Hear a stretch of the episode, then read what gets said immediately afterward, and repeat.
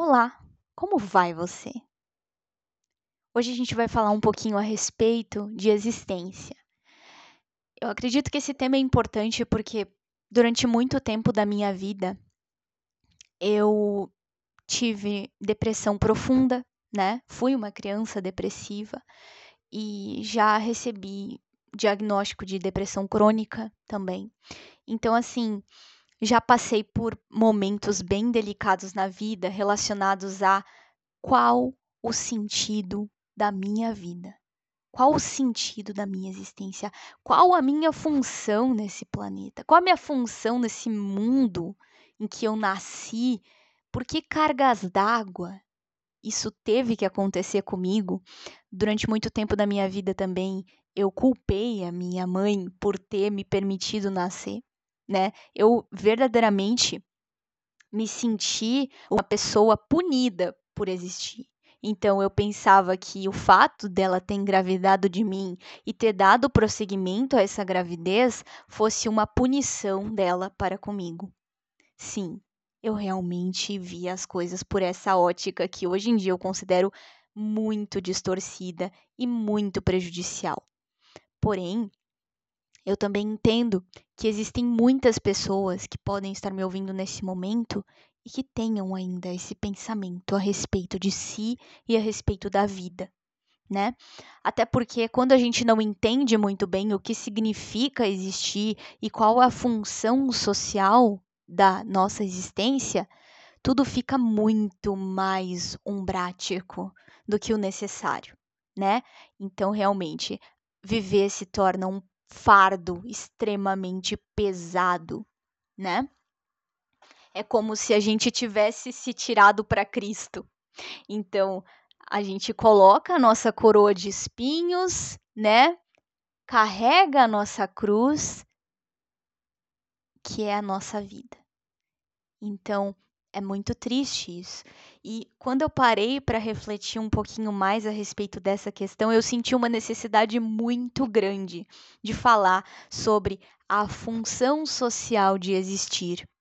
Porque eu acredito que quando a gente consegue entender a função social de estar vivo, isso faz a gente se reconectar com a nossa verdadeira essência e isso faz a gente se sentir em casa de novo, sabe?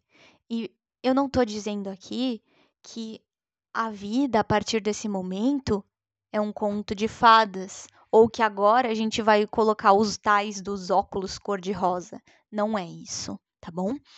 Até porque, enfim, seria simplesmente é, viver a mentira, né? Tomar a tal da Blue Pill, tá? E a gente não tá falando disso, muito pelo contrário, tá? A gente tá verdadeiramente falando sobre esclarecimento, tá? Quando a gente se esclarece e a gente entende o propósito de estar aqui, as coisas começam realmente a se tornar mais claras, né? E tudo o que é clareado na nossa mente se torna muito mais leve, porque a gente entende o propósito, o significado, a razão, né? Por que, que eu sinto tanta dor? Por que, que eu tô sentindo tanta dor? Por que, que isso tá acontecendo comigo? Por que, que as coisas são assim para mim? E quando a gente não entende isso, dói muito mais do que quando a gente clareia a situação e a gente compreende até mesmo através de fatos que nem sempre são bem positivos, mas quando a gente recebe esses dados, parece que dentro da gente algo se assenta.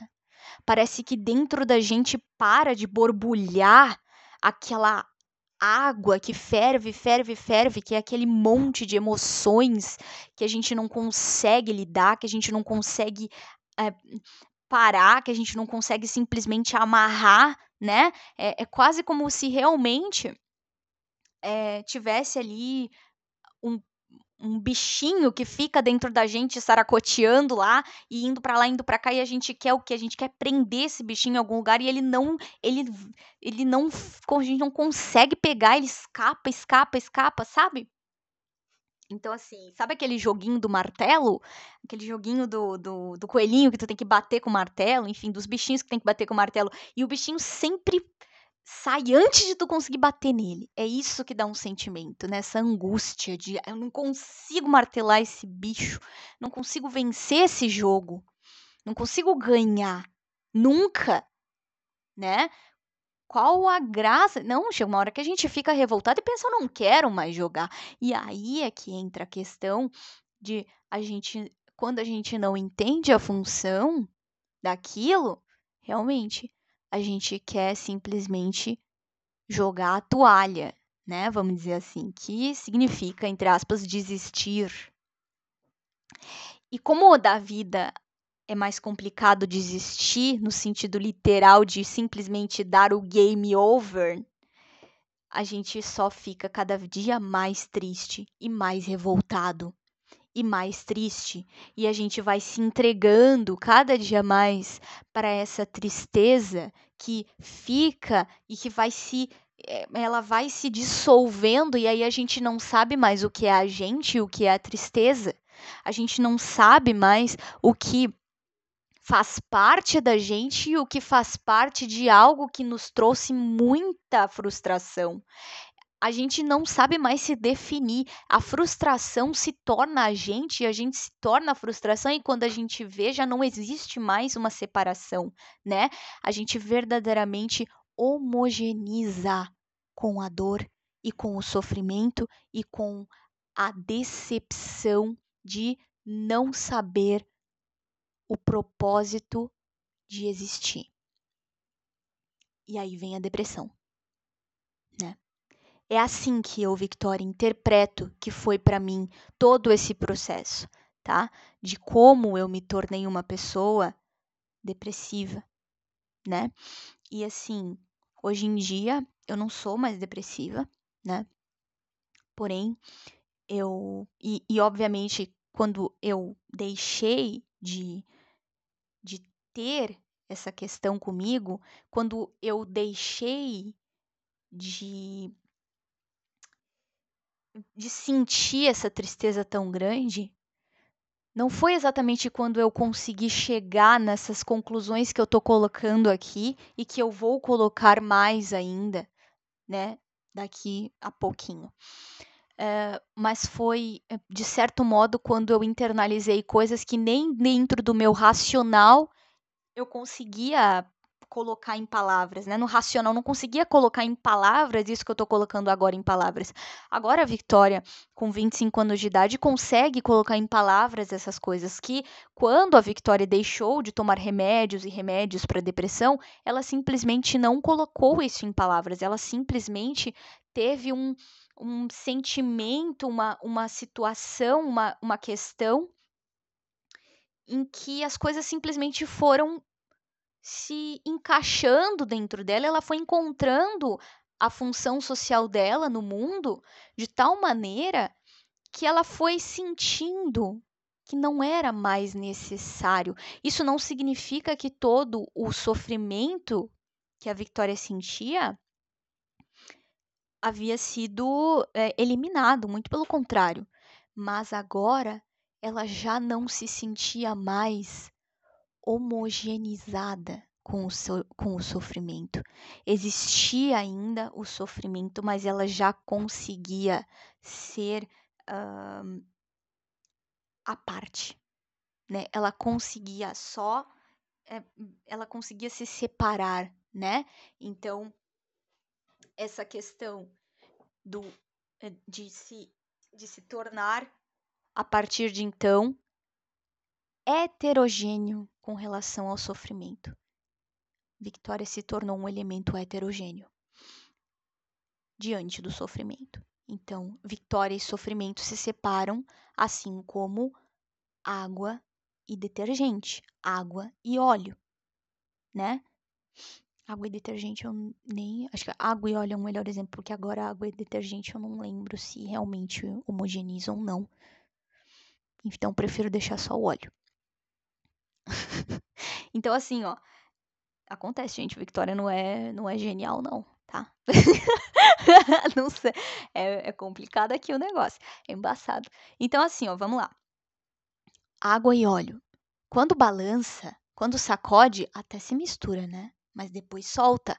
Então, hoje em dia, a vitória e o sofrimento, eles são como água e óleo. Se balançar um pouquinho, mistura um tempinho ali, fica meio misturadinho. Ah, meu Deus do céu, será que eu sou o sofrimento? Aí do nada o sofrimento vai separando. E aí vai ficando uma camadinha ali, né? E cada um fica no seu no seu quadrado. Ah, do, ah, cada um no seu quadrado.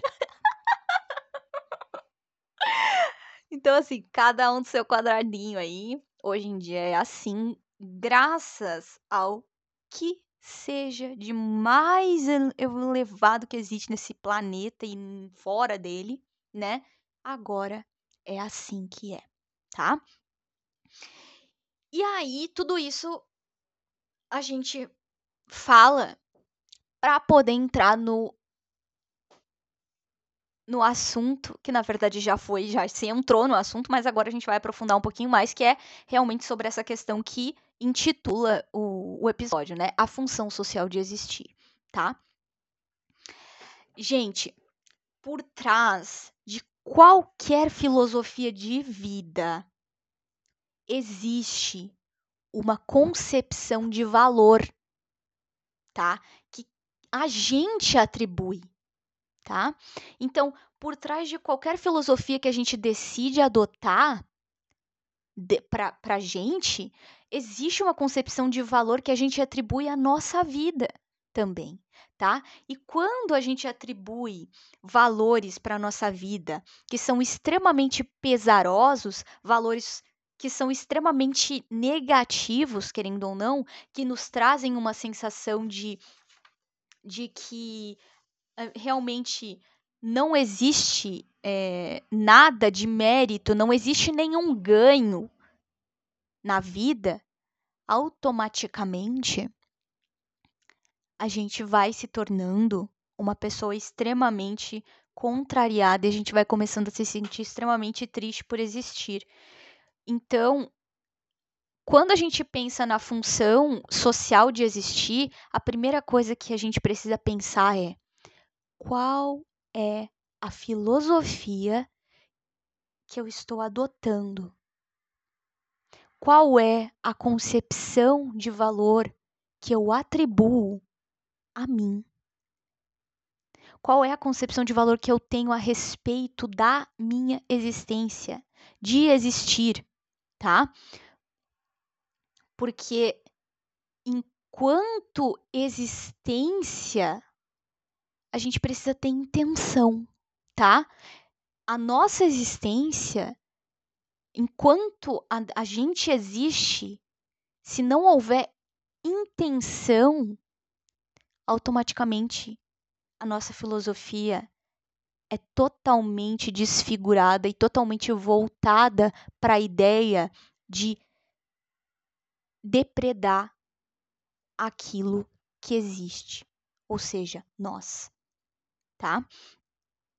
E a nossa capacidade de se relacionar com as outras pessoas, ela depende das experiências que a gente vive. Tendo isso em mente, a primeira experiência que um ser humano vive é dentro dele mesmo. Se dentro dele mesmo a relação que ele tem é, é de desvalor, é de desvalia, é de invalidação, né? Automaticamente ele desenvolve um trabalho dentro dele de autopunição. Então, ele se pune e ele pune e ele se pune através das escolhas que ele faz. Então, ele faz escolhas ao longo da existência dele, de acordo com, a, com o nível dele de possibilidade, com o nível dele de, de poder social, para se destruir e para se machucar e para se magoar e para se entristecer e para tudo mais que for prejudicial, para tudo mais que ele considerar prejudicial para a vida dele, tá? Então assim,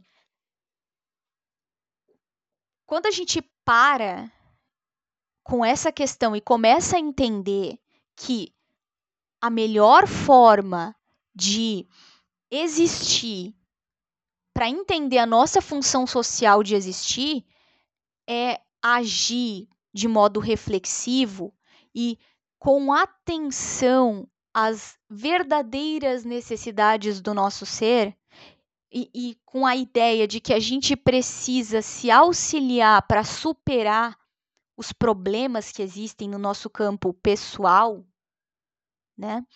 Então a gente começa a ter uma mentalidade que nos guia para o sucesso, que nos guia para a paz interior, porque é disso que eu estou falando aqui, tá?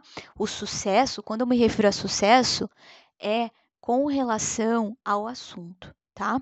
Com relação ao assunto paz, com relação ao assunto elevar a nossa, a, os nossos sentimentos a tal nível que a gente se torne um elemento heterogêneo com relação à tristeza, com relação àquilo que nos faz mal, tá bom?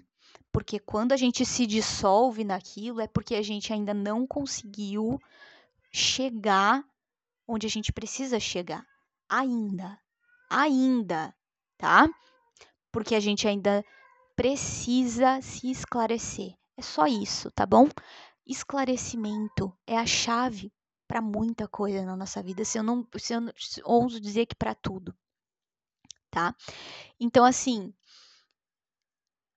a primeira situação é que a gente precisa pensar assim: o que eu devo saber? O que eu devo saber fazer? Como eu devo ser? Né? Porque assim, quando eu entendo essas coisas, quando eu entendo o que eu devo fazer, não, o que eu devo saber, o que eu devo saber fazer e como eu devo ser? E começo a me responder essas perguntas, e eu posso fazer isso enquanto eu ainda estou nesse estado mental de depressão e de tristeza e de autocomiseração e de revolta e de não entendimento a respeito da minha função existencial, eu posso me fazer essas perguntas e me responder nesse momento. Porque é importante eu coletar esses dados para que eu possa agir comigo de acordo com o meu nível consciencial, tá? Então, se eu anoto essas coisas e deixo ali guardadinho e penso, olha só, esse é o meu estado psicológico nesse momento. Esse é o meu estado emocional nesse momento. Eu sei que esse não é o estado emocional que me leva para onde eu verdadeiramente quero. Porém, é o meu estado de agora. Então, agora eu vou começar a pensar no estado que eu devo ser, tá? No estado que eu devo ser. Tenho que pensar no dever ser também, né? O ser é importante, mas o dever ser também é, tá? Então, quando a gente faz essa comparação de quem eu sou nesse momento e quem eu devo ser em prol da minha, tá? Em prol da minha do meu crescimento, então automaticamente eu consigo trabalhar de uma maneira muito, muito, muito perspicaz, tá? Porque assim, quando a gente consegue fazer essa relação de inúmeros conhecimentos, então a gente consegue é, ter mais poder diante da nossa própria vida, tá? Não adianta só a gente pensar na teoria das coisas, tá? Porque assim, é muito fácil simplesmente eu chegar e dizer assim: ah, eu vou aqui diagnosticar a minha realidade, eu vou é, fazer uh, essa questão de dizer, ó, oh, isso aqui é a minha realidade, tá? Diagnostiquei, e agora? Aí agora eu não faço mais nada, né?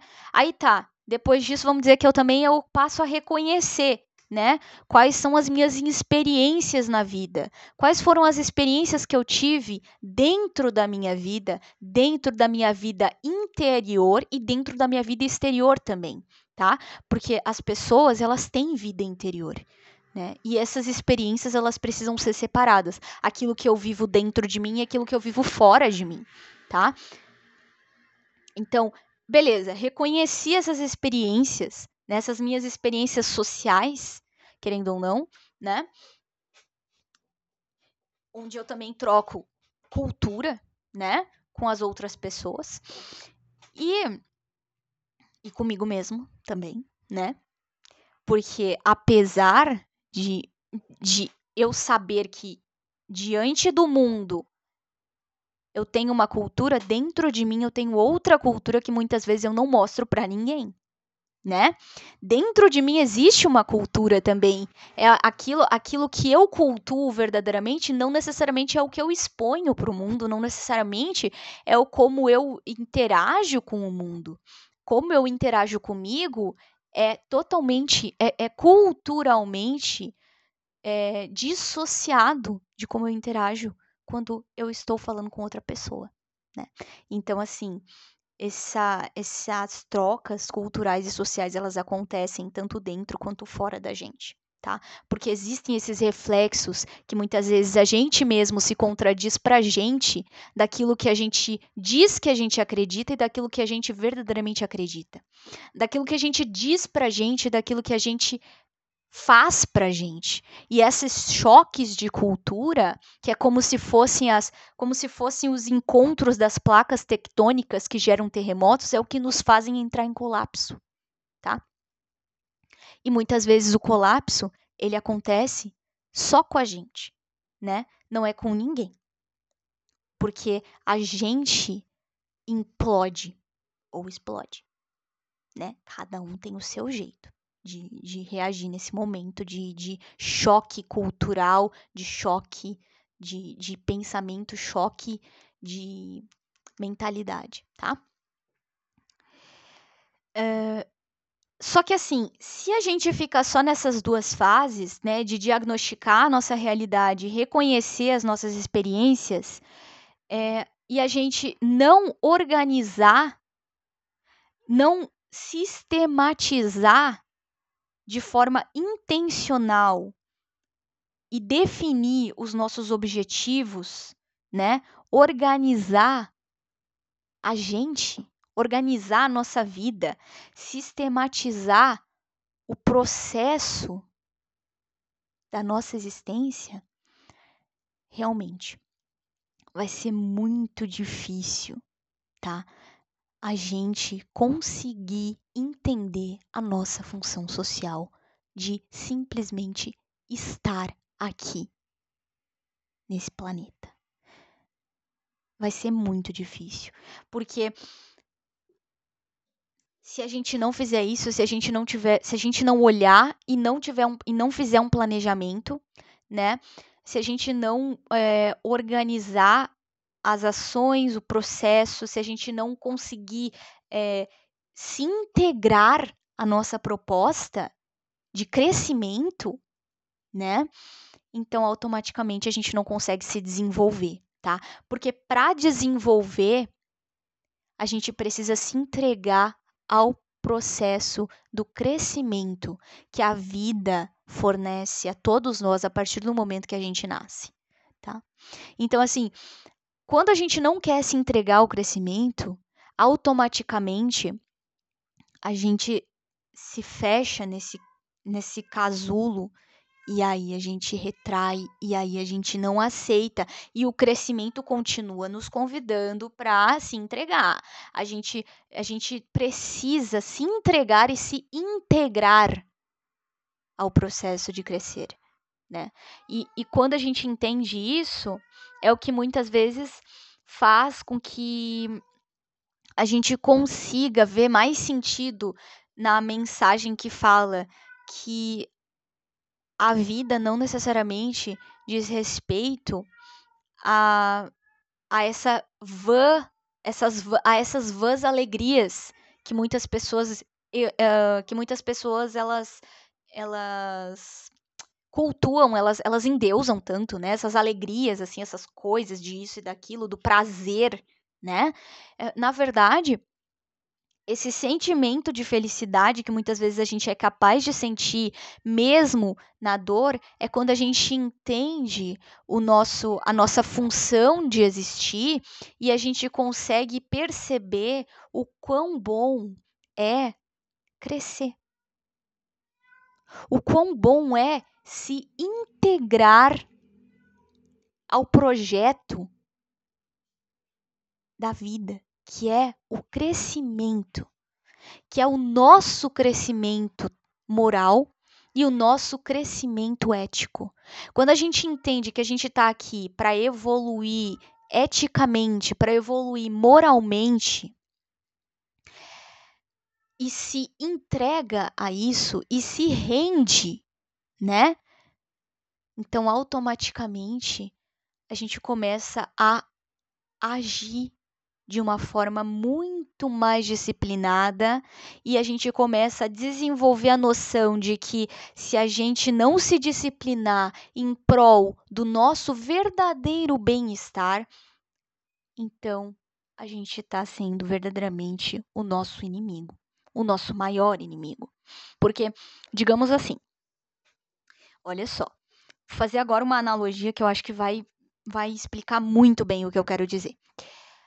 A gente nasce e os nossos pais estão ali, né? É, assim, vamos colocar aqui, tá? Numa estrutura assim daquilo que a gente mais espera, daquilo que é o esperado, tá? Aqui eu sei que existem inúmeros contextos de pessoas que são órfãs, de pessoas que não têm pais, pessoas que vão parar é, em locais extremamente, né, uh, terríveis, tá? E aqui a gente não tá falando disso. Em outro momento a gente pode falar disso, mas agora não tá? Então vamos colocar assim: eu nasci, eu tenho dois pais, eles moram juntos, eles são casados e eles estão ali para cuidar de mim, tá? Eu nasço, eu não sei fazer nada por mim. Eu não consigo fazer nada por mim ainda, né? A única coisa que eu consigo fazer é chorar e é isso. E os meus pais eles precisam adivinhar o que eu quero para conseguir suprir as minhas necessidades, tá? E nesses momentos, nesses momentos iniciais da nossa vida, da nossa vida fora do útero da nossa mãe, ali os, a vida já está nos ensinando através dos nossos pais o que nós precisamos ser capazes de fazer por nós mesmos. Então, assim, os nossos pais eles estão ali para ilustrar aquilo que a gente precisa ser para gente. Eles estão ali para nos mostrar esse caminho de como é que a gente tem que fazer para se sentir bem e para se sentir acolhido e para se sentir cuidado e para se sentir amado e para se sentir é, visto né? Enfim, para ser feliz da forma como eu disse anteriormente, para ser feliz no sentido de conseguir se conseguir ver sentido de alguma maneira, conseguir estar confortável de alguma maneira dentro, obviamente, daquilo que eu já comentei, dentro de um propósito existencial de crescimento, tá? Porque a gente continua tendo dores. Mas a gente está recebendo os suprimentos que a gente precisa, né? E, e, isso faz com que a gente consiga lidar com essas dores muito melhor do que se, ele, se, esse, se esse suprimento não estivesse existindo, né? Por exemplo, assim, o bebê vai lá e chora porque ele está com fome. Beleza, ele continuou sentindo a dor. E ele vai sentir a dor de, de, de fome. Mas existe ali um suprimento para ele através da mãe, através do leite materno, né?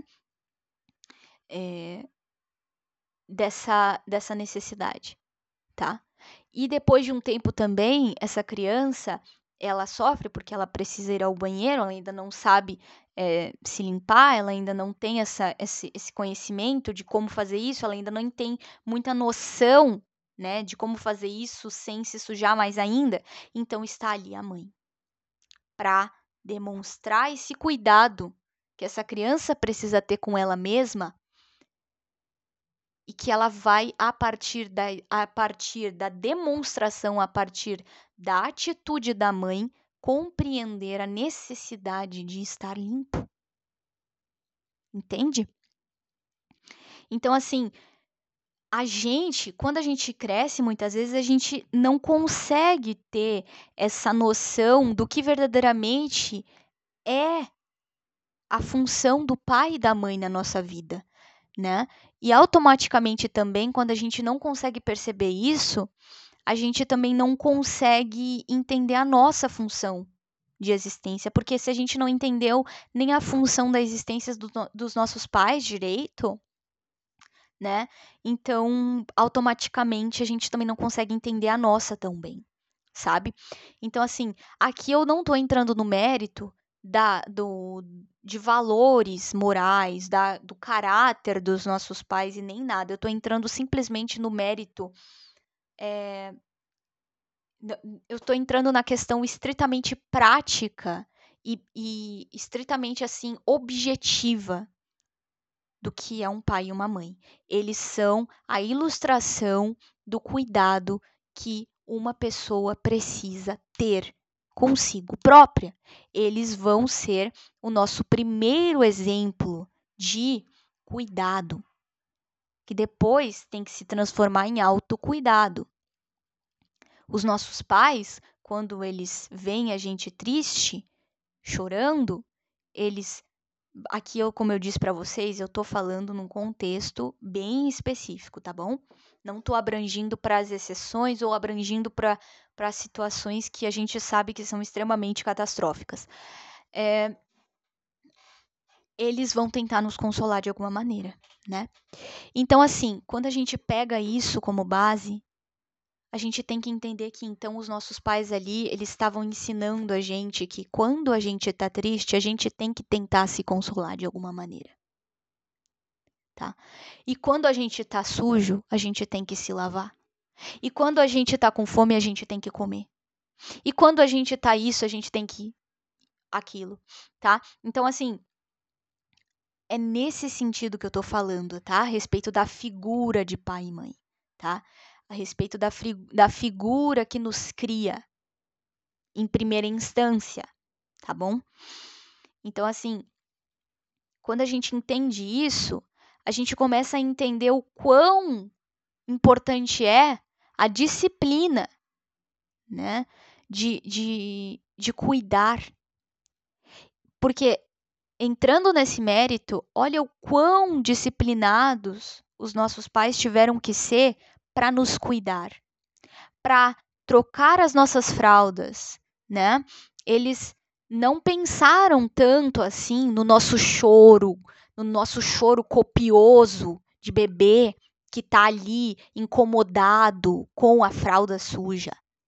Eles pensaram no lado prático. Agora eu não posso me preocupar com o sofrimento desse bebê. Eu tenho que me preocupar com o bem-estar dele. E qual é o bem-estar do meu bebê? é trocar essa fralda que está suja. Então eu vou me tornar, de certo modo, frio diante do choro desse bebê e eu vou ir lá e trocar a fralda dele. Ele está berrando, ele está incomodando os meus ouvidos, porque ele está chorando demais e dói, e é irritante o choro de um bebê. Perdoa aí as pessoas que curtem, mas eu não curto, não. Então, assim, é, o choro do bebê é irritante, mas pai ou a mãe, ele precisou desenvolver a disciplina e a paciência para entender que, independentemente de qualquer coisa, o que verdadeiramente vai trazer qualidade de vida para esse bebê é a troca da fralda. Agora vamos trazer para gente isso aqui, tá? Quando a gente entende isso, a gente começa a entender assim, ok, eu tô sofrendo pra caramba, eu tô péssimo, eu tô um lixo, né? Eu tô realmente terrível nesse momento, mas eu preciso olhar para o meu lado de pai e de mãe, para o meu interno, para o meu pai e mãe interno, que foi o que foi o que eu adquiri, né, da ideia, da noção de cuidado que eu recebi. E se eu não recebi esse cuidado, eu posso ir atrás da, de referências melhores de cuidado para que eu possa desenvolver isso em mim, desenvolver esse autocuidado é, fora de, desse, dessa, de parâmetros prejudiciais, tá? Porque aí algumas pessoas podem falar assim: ah, não, mas aí eu não tive essa referência de um pai, de uma mãe, que isso e aquilo, isso e aquilo. Tudo bem, rasga essa referência pensa na referência que tu tiver de outro ser humano que não seja o que te colocou no mundo, ou enfim, o que te criou, e pensa num que tu pense: não, isso aqui serve. Pega isso, pega toda essa referência aí, anota e começa a pensar nessas questões. Então, assim, e começa a pensar assim: eu tô chorando, tá? Eu sou um bebê, eu tô chorando. O que, que eu preciso fazer agora? Eu preciso trocar minha fralda. Eu não posso ficar chorando. Eu não posso ficar aqui pensando que eu tô chorando, porque eu tô incomodado com a minha fralda que tá suja. Sabe por quê? Porque senão eu vou ficar chorando por décadas e eu não vou trocar a minha fralda, isso só vai me fazer chorar mais. Então, assim, enquanto eu tô chorando, eu vou lá e vou ir trocando minha fralda, incomodado mesmo. Eu tô incomodado, tô. Ah, que nojo, eca, sabe? Mas eu também tô fazendo alguma coisa por mim. Eu também tô me movimentando e eu estou agindo com a disciplina que eu preciso por, por saber o que é verdadeiramente melhor para minha vida. Eu me disciplinei e me comprometi comigo. Eu me comprometi com o meu bem-estar, eu me comprometi comigo mesmo, eu me comprometi com o que verdadeiramente é bom para mim, sabe? essa disciplina de saber dizer não pra gente, de saber dizer sim pra gente e de saber a hora de, de dar um basta no nossa, na nossa nessa nossa nessa nossa parte mais infantil, nessa nossa, nessa nossa parte mais é, que não cresce, sabe? Porque todo mundo tem essa parte que não cresce. Só que a questão é, a gente precisa ter essa mentalidade maternal ou paternal com essa nossa parte que não cresce. E a gente precisa tomar as rédeas dessa situação, porque a gente é o adulto nessa situação, né? Então, assim, é aquela coisa. O que verdadeiramente vai me fazer bem nesse momento? É, por exemplo, assim. eu me atirar numa cama e ficar atirada até sei lá quando ali não sair da cama, não comer, não fazer nada né?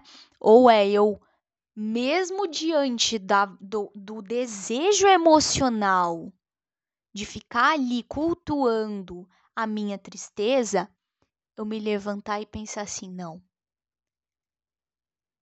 Eu me comprometi com o que verdadeiramente me faz bem, tá? Me faz bem. E quando eu me comprometi com o que verdadeiramente me faz bem, isso significa que eu desenvolvi uma disciplina e uma paciência para lidar com as minhas emoções, para lidar com essas emoções que são muito incômodas para mim, mas que eu preciso resolver, porque assim, um pai e uma mãe também se incomodam com os seus filhos, mas eles têm que eles têm que ter paciência e disciplina para lidar e para conviver com esses filhos, né? E a gente tem que pegar isso como exemplo para se criar. A gente começa a ser a nossa própria criação, o nosso próprio criador, tá? Então, assim, quando a gente começa a ser o nosso próprio, o nosso próprio criador, né? Então, isso significa que a gente se disciplina e lida com a gente, até nos momentos que a gente se incomoda com a gente mesmo, tá? Então, assim, por exemplo, existem momentos na vida em que eu me sinto extremamente mal, né? E tudo bem, né? Todo mundo tem esses momentos. Porém, claro que a gente pode acontecer de ficar um dia ali atirado, mas a gente precisa fazer uma escolha. E a gente precisa se levantar e pensar o que verdadeiramente vai ser melhor para mim. Né? O que verdadeiramente é melhor para mim? O melhor para mim é ficar aqui ou simplesmente levantar da minha cama, arrumar a minha cama, fazer o que verdadeiramente precisa ser feito, sei lá, fazer uma faxina, fazer o que for, sacudir a poeira, vamos dizer assim, né? E se colocar diante de si mesmo como um pai e uma mãe responsáveis, né? Como um pai ou uma mãe responsável, digno, né? É, que verdadeiramente faz o que é necessário pelo filho, né? Porque quando um pai ou uma mãe negligenciam o filho, o que, que isso traz? Infelicidade. Então, quando a gente se negligencia, isso também traz infelicidade para a gente. E, obviamente, gente, é muito importante entender que o domínio desse conhecimento não torna a gente, é, digamos assim, como não torna a gente é, como, digamos assim, capazes de muitas vezes agir diante disso, tá? É, digamos assim, deixa eu ver se eu consigo sintetizar melhor isso. Por exemplo, o fato de eu conhecer essas coisas, de eu saber a teoria, não necessariamente faz de mim, por exemplo, um professor, tá? O, o domínio da, do, do, conhecimento não faz de mim necessariamente um, um professor, só me faz um especialista. Agora, se eu adiciono um pouco, digamos assim, levando para essa ótica do professor, tá? Se eu adiciono um pouco mais de ética e cultura, eu também não me torno um professor, né? No máximo, eu me torno uma pessoa mais interessante tá? Porque para ser professor, eu preciso ir além do que eu, do que eu pretendo ensinar. Então, assim, é preciso que eu me torne um aprendiz do outro para eu conseguir verdadeiramente ser professor. Agora, vamos, vamos levar isso para o que eu estou conversando, né? Assim, ó, para que eu possa verdadeiramente ter um conhecimento da função social da minha vida, eu preciso ir além dos meus desejos momentâneos. Eu preciso ir além do meu desejo de ego. Eu preciso verdadeiramente olhar mais profundamente para mim mesmo. E eu preciso me tornar um aprendiz de mim tá? E de certo modo, eu preciso me tornar um aprendiz dos meus pais, né?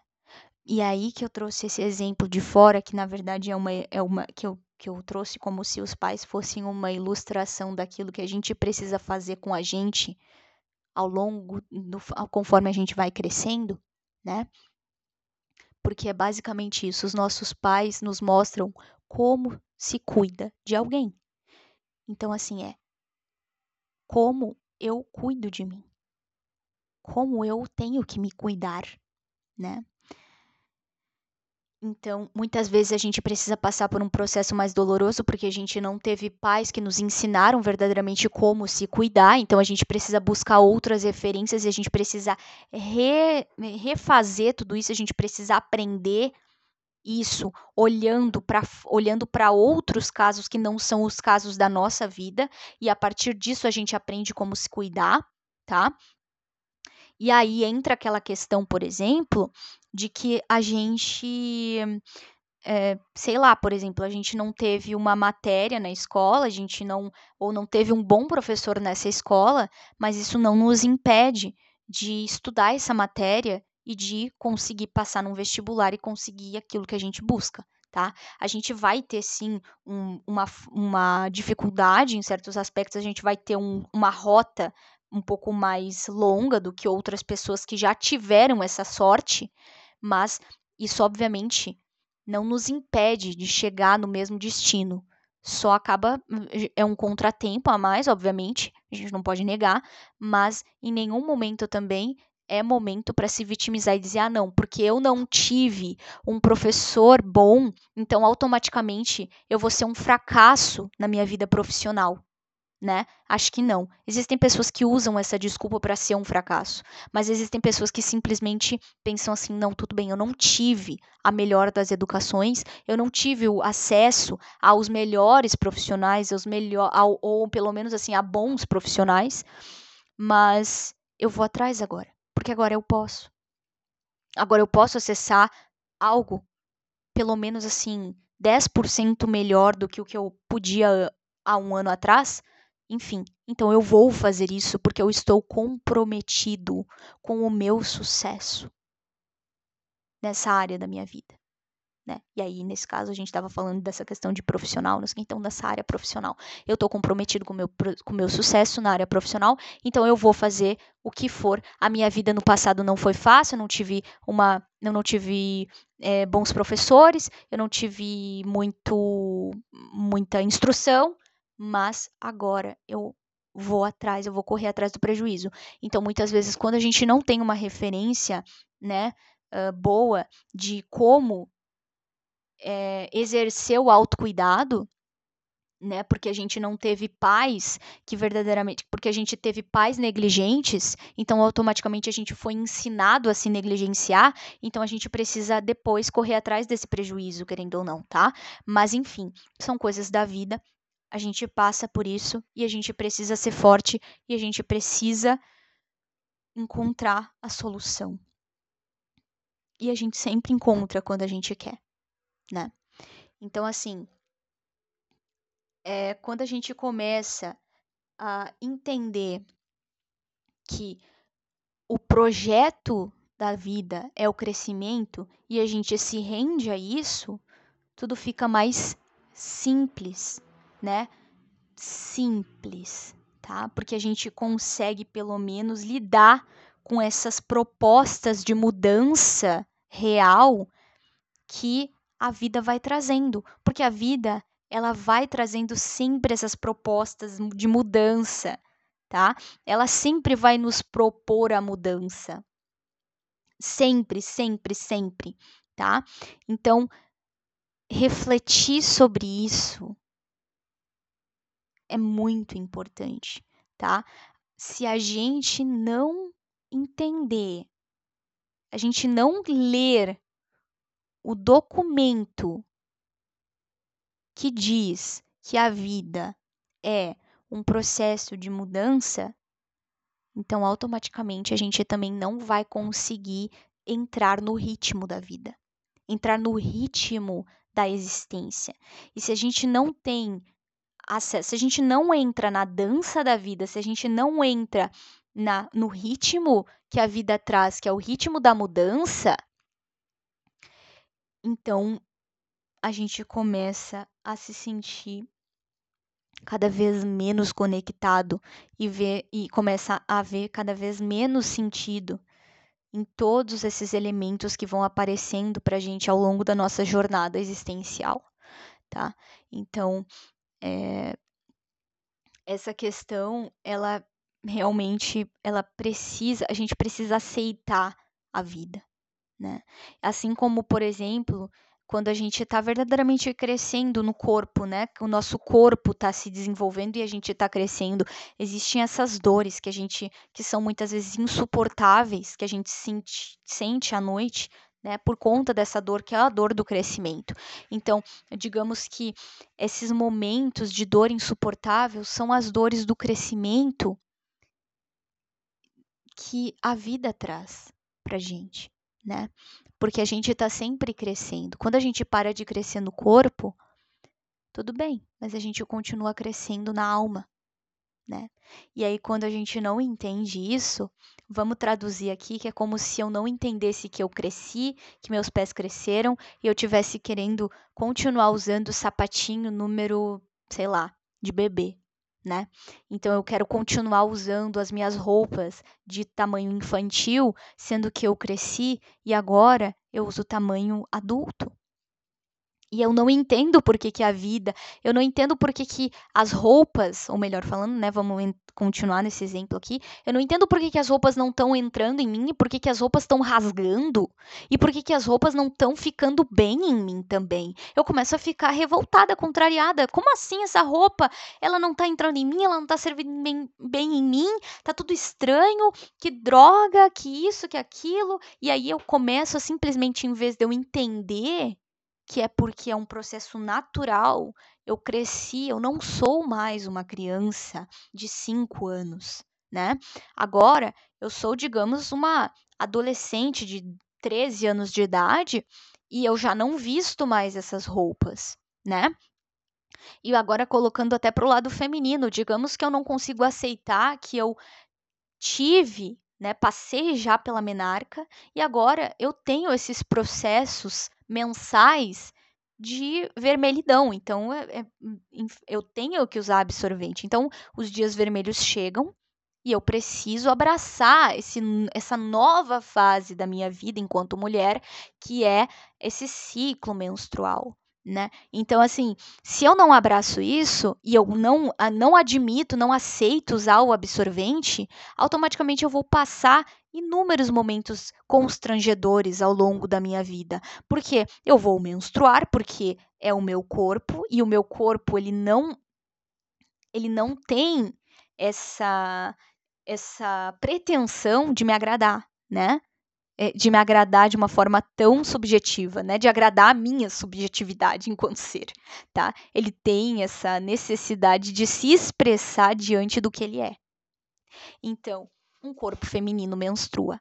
E aí, se eu não aceito isso e não uso coisas que me auxiliem, então automaticamente eu vou manchar coisas, eu vou passar por constrangimentos com as pessoas porque elas vão me falar que eu tô com as minhas roupas manchadas, ou eu vou manchar os tecidos das outras pessoas e essas outras pessoas vão ficar extremamente chateadas comigo porque é, eu sentei no sofá e manchei o sofá delas de sangue.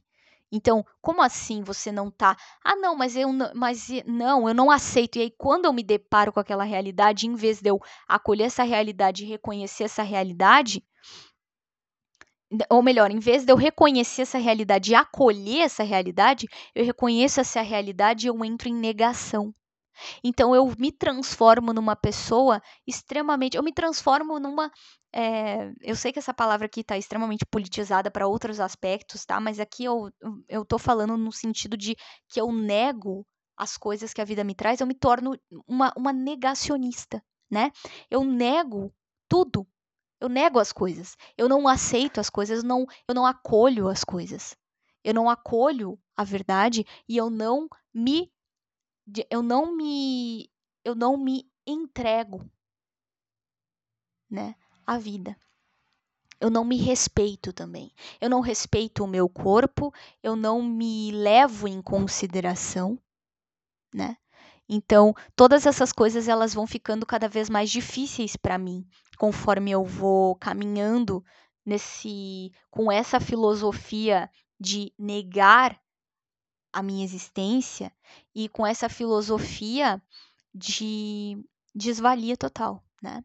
Então, eu não consigo ver função social em mim, eu não quero também, então automaticamente eu me fecho cada vez mais numa realidade paralela que só me leva ao abismo, tá? Então, quando eu começo a compreender isso, né? Voltando para esse exemplinho aí da, da mulher e a menstruação, eu sou uma adolescente, eu menstruei, então automaticamente eu sei já que eu tenho que já já entendi isso, né? Agora eu já acolhi também e agora eu me organizo, né? Eu me organizo porque eu sei que eu menstruo todo mês, então eu sei que eu tenho que ter absorvente em casa. Eu sei que eu, eu sei que tal, que eu sei o, o, o mais ou menos ali quando, né? Ou também eu sei que eu não sei exatamente quando, mas eu sempre ando com um absorvente ali perto, porque eu sei que muitas vezes eu tenho uma, um ciclo um tanto quanto irregular, então eu sei que eu preciso ter sempre à mão um absorvente na bolsa, no bolso, onde quer que seja, para me certificar da minha necessidade, né? Então, quando a gente começa a entender isso de uma forma mais profunda e aplicar isso em outras áreas da, da, da, da nossa vida, a gente começa a entender que isso vai nos tornando mais maduros, né, com relação àquilo que a gente verdadeiramente uh, tem que tem que uh, assimilar nessa vida, tá? Não é possível a gente é, existir sem entender como a vida acontece, tá? E assim, o fato de isso não ser explícito não significa que é inexistente, tá? Porque por trás de tudo sempre existe uma resposta. E quando a gente entende assim que a gente precisa se perguntar por que eu vivo? Como eu vivo? Né? E por que eu deveria viver? como eu deveria viver? Essas respostas, elas que a gente se der, elas merecem atenção porque isso demonstra o nosso próprio ritmo. A gente é diferente um dos, uns dos outros. E assim, todas as coisas, elas, eh, todas as coisas elas precisam ser esclarecidas dentro da gente para que a gente possa trabalhar nisso e para gente para que a gente possa verdadeiramente gerar momentos é, gerar momentos de desafio para a gente que estejam de acordo com o nosso perfil, tá? Que a gente consiga se desafiar de uma forma acessível para a gente, para que a gente consiga aceitar os desafios que verdadeiramente estão dentro da gente, ou então que a gente consiga entender que os desafios que a gente se propôs ou que a vida nos propôs, eles estão de acordo com o nosso nível de de capacidade, tá? Eles estão de acordo com a nossa capacidade. Então, assim, muitas vezes a gente acha que as coisas elas não vão ser, não vão ser uh, dolorosas e que se elas forem dolorosas demais, isso significa que a gente não tá, que não tá no nosso nível de capacidade, mas é que assim, as coisas elas não podem ser muito fáceis a ponto de não gerar nenhum aprimoramento, mas também elas não podem ser tão árduas a ponto de desestimular a gente de viver.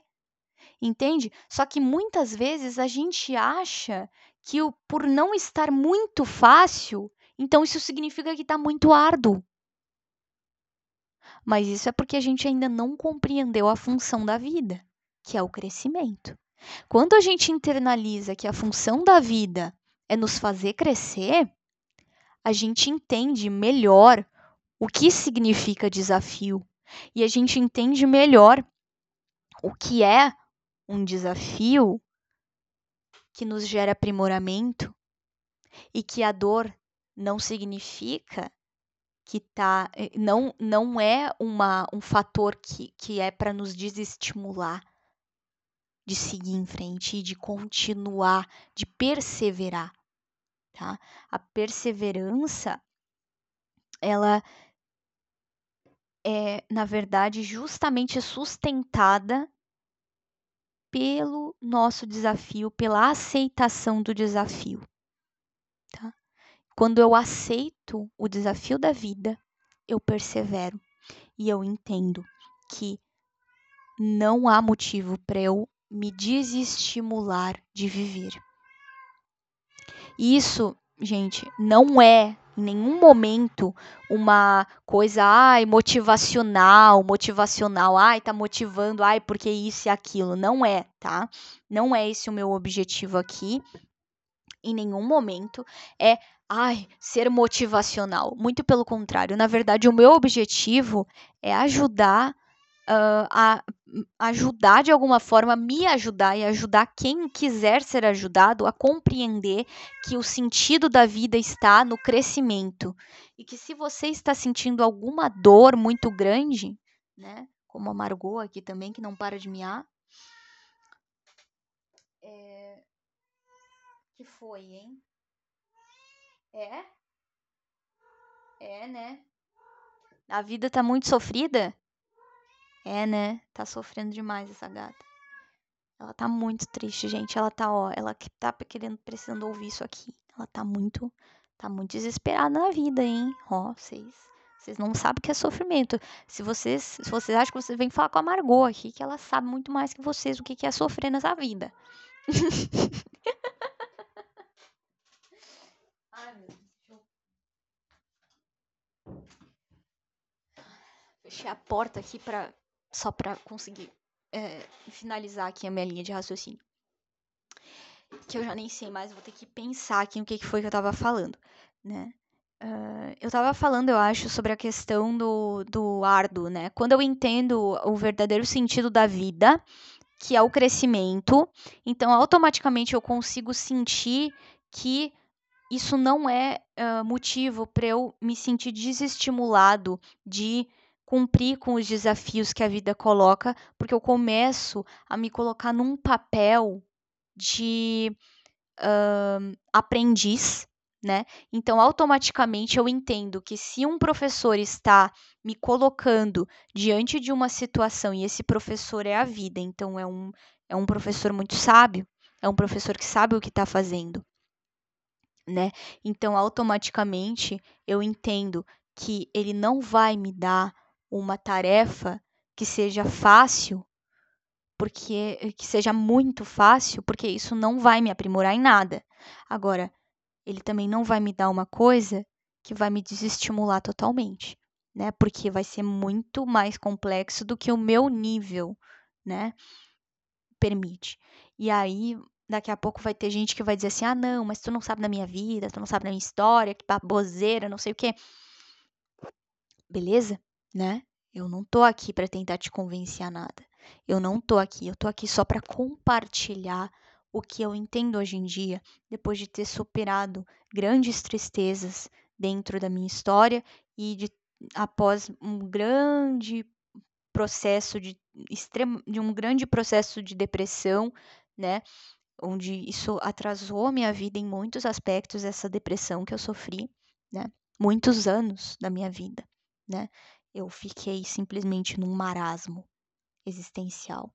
Então, eu tô falando isso a partir de um ponto de vista meu, eu estou somente compartilhando o que eu sinto, eu estou compartilhando o meu sentir de hoje diante dessa trajetória que eu vivenciei como uma pessoa que teve depressão, tá?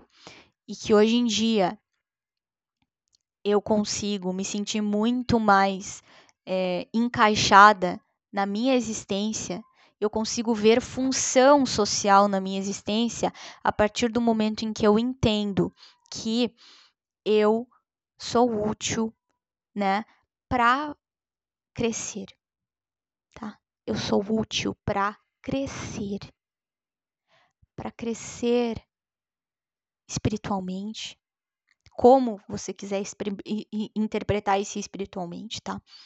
Existem inúmeras maneiras de interpretar essa, essa palavra. Para crescer moralmente, para crescer eticamente, para crescer enquanto ser humano, tá?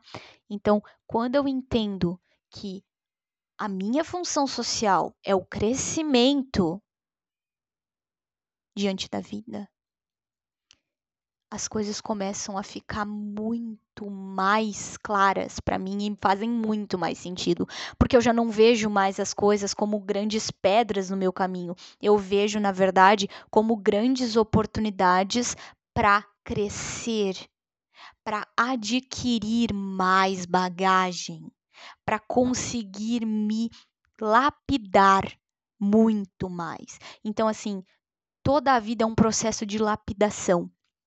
E hoje em dia, o meu sentido se encontra todas as vezes que eu vejo a oportunidade de me lapidar. a oportunidade de ser mais, a oportunidade de ser melhor, a oportunidade de me superar, tá? Então, quando eu sinto isso, eu encontro forças, não sei da onde, para me cuidar, para me amar, para me respeitar, para me colocar diante das situações como alguém que faz por si, como alguém que vai atrás por si, mesmo diante do medo, mesmo diante da insegurança, mesmo diante da dor, mesmo diante do, do sentimento de impotência. Eu penso assim: eu estou sentindo todas essas coisas, mas acima disso, eu tenho uma responsabilidade comigo mesma. Eu tenho essa responsabilidade de fazer por mim aquilo que precisa ser feito. Porque se eu não fizer, quem vai fazer? Se eu não fizer por mim aquilo que eu sei que eu preciso fazer por mim, eu garanto, ninguém vai fazer. Ninguém. Eu vou ficar esperando. E aí que eu entro muitas vezes em uma espécie de lamentação eterna, porque ah, se digamos assim, se os pais morreram, então ah, eu queria agora ter meu pai, eu queria agora ter minha mãe. Ou se os pais não morreram, mas foram, ah, mas eu nunca tive um pai, nunca tive uma mãe. Gente, tudo bem. Mas agora a gente precisa tomar isso pra gente entender que a gente pode ser pela gente aquilo que a gente não recebeu do externo. A gente cria isso, sabe? Porque assim, não é porque ninguém tá dando comida na nossa boca que a gente não vai lá e abre a geladeira e pega o negócio e come, né? Ou vou ficar lá chorando, pensando assim, ah, é porque ninguém veio aqui abrir minha boca e colocar comida na minha boca. Aí tá. Então, aí agora, para comer, eu não fico chorando, eu vou lá e como. Eu vou lá, pego o aplicativo do iFood, vou lá e digito ah, aqui um hamburgão e um milkshake e bora, meto para dentro. Agora, para se responsabilizar por mim, não, aí já é demais, né? Vou me responsabilizar pela minha pela minha satisfação, pelo meu crescimento pelo meu cuidado, por cuidar daquilo que eu sinto, pelas minhas necessidades, por realizar as minhas necessidades, por me colocar diante dos desafios que eu sei que eu quero ultrapassar. Não, isso aí já é demais. Isso aí eu já preciso que alguém faça para mim enquanto eu fico aqui comendo uma batatinha frita, esperando as horas passarem, né? Aí é muito bacana. Então assim, Vamos parar para pensar nessas, nessas correlações que parecem absurdas, mas não são, porque muitas vezes a gente é capaz de fazer pela gente coisas que, na verdade, são de criancinha mimada. Né? Coisa de pai e mãe que mima o filho, que deixa o filhinho ficar berrando pela casa, em vez de ir lá e, e fazer a disciplina que precisa ser feita para essa criança entender que ela tem que sim ser uma criança educada ser uma criança comportada, né? E não, aí, ah, não, ele é assim mesmo, né? Ele faz xixi no chão, ele pega e, e, pega as fezes dele da privada e atira nos outros. Ah, que lindo, ele é assim, é meu filho, ele é assim. Às vezes a gente faz isso com a gente. Entendeu? A gente, a, a gente se deixa ser esse tipo de, de ser desprezível, que a gente considera desprezível por, por vendo de fora, né? A gente se permite, se, a gente se trata como um pai e uma mãe que trata uma criança desse jeito. Ah, ele é assim mesmo, né? Ele é isso aí. Ou então, fica se mimando, fica se, se tratando assim, ai, é tadinho, ai, tadinho, né? Ele não, ai, ele não, não faz, ele não pode, ai, não, é, ó, coitadinho, deixa ele ali no cantinho, ai, precisa de uma comidinha agora, ai, vou lá, vou, vou fazer a comida, vou lá, vou botar na boca dele para ver se ele come uma migalha, ele vai ficar ali, e, gente, pelo amor de Deus, né, tem... É, tem, querendo ou não, a gente sabe que existem exemplos de, de, de mães de, de marmanjo de 60 anos mais, que as mães ainda estão vivas e estão fazendo esse papel para a criatura, né? Então, assim, é, é, é, é ridículo, né? É, é realmente uma coisa que a gente não quer pra gente, penso eu. Pelo menos na lógica, ou pelo menos racionalmente, a gente, se a gente quiser pra gente, a gente nem vai admitir de uma forma honesta. A gente vai, na verdade, até fazer isso como uma espécie de piada, né? Agora, falar seriamente que a gente quer isso pra gente, mesmo que se queira, a pessoa nunca vai admitir isso, né? De uma forma séria, né? Ela pode até admitir isso através das atitudes que ela toma, né? Mas não através da fala. Declarar isso, né? É, a gente sabe que é extremamente é, vergonhoso, né? Então, é disso que eu tô falando, tá? Tomar essa responsabilidade para si de saber o que é melhor para si, saber o que verdadeiramente vai fazer feliz, saber se sacrificar pelas coisas que verdadeiramente ama, saber se sacrificar por si mesmo, saber se sacrificar em prol do próprio crescimento, em prol do crescimento verdadeiro da alma, do crescimento de si, do crescimento do, do, do nosso eu, né? Se a gente não tiver essa disposição, a gente nunca vai enxergar a nossa função existencial. A gente nunca vai conseguir enxergar a função social de existir tá? Então, a primeira parte disso, porque a função social aqui, eu, eu não estou falando do macro, tá? Eu estou falando da função social que a gente tem num sentido até que a gente pode encontrar como simbólico, né? Essa socialização que a gente tem que fazer com a gente mesmo, tá?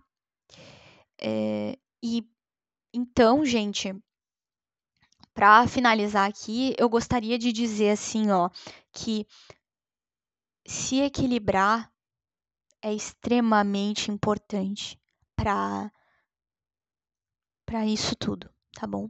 O equilíbrio sempre é a chave.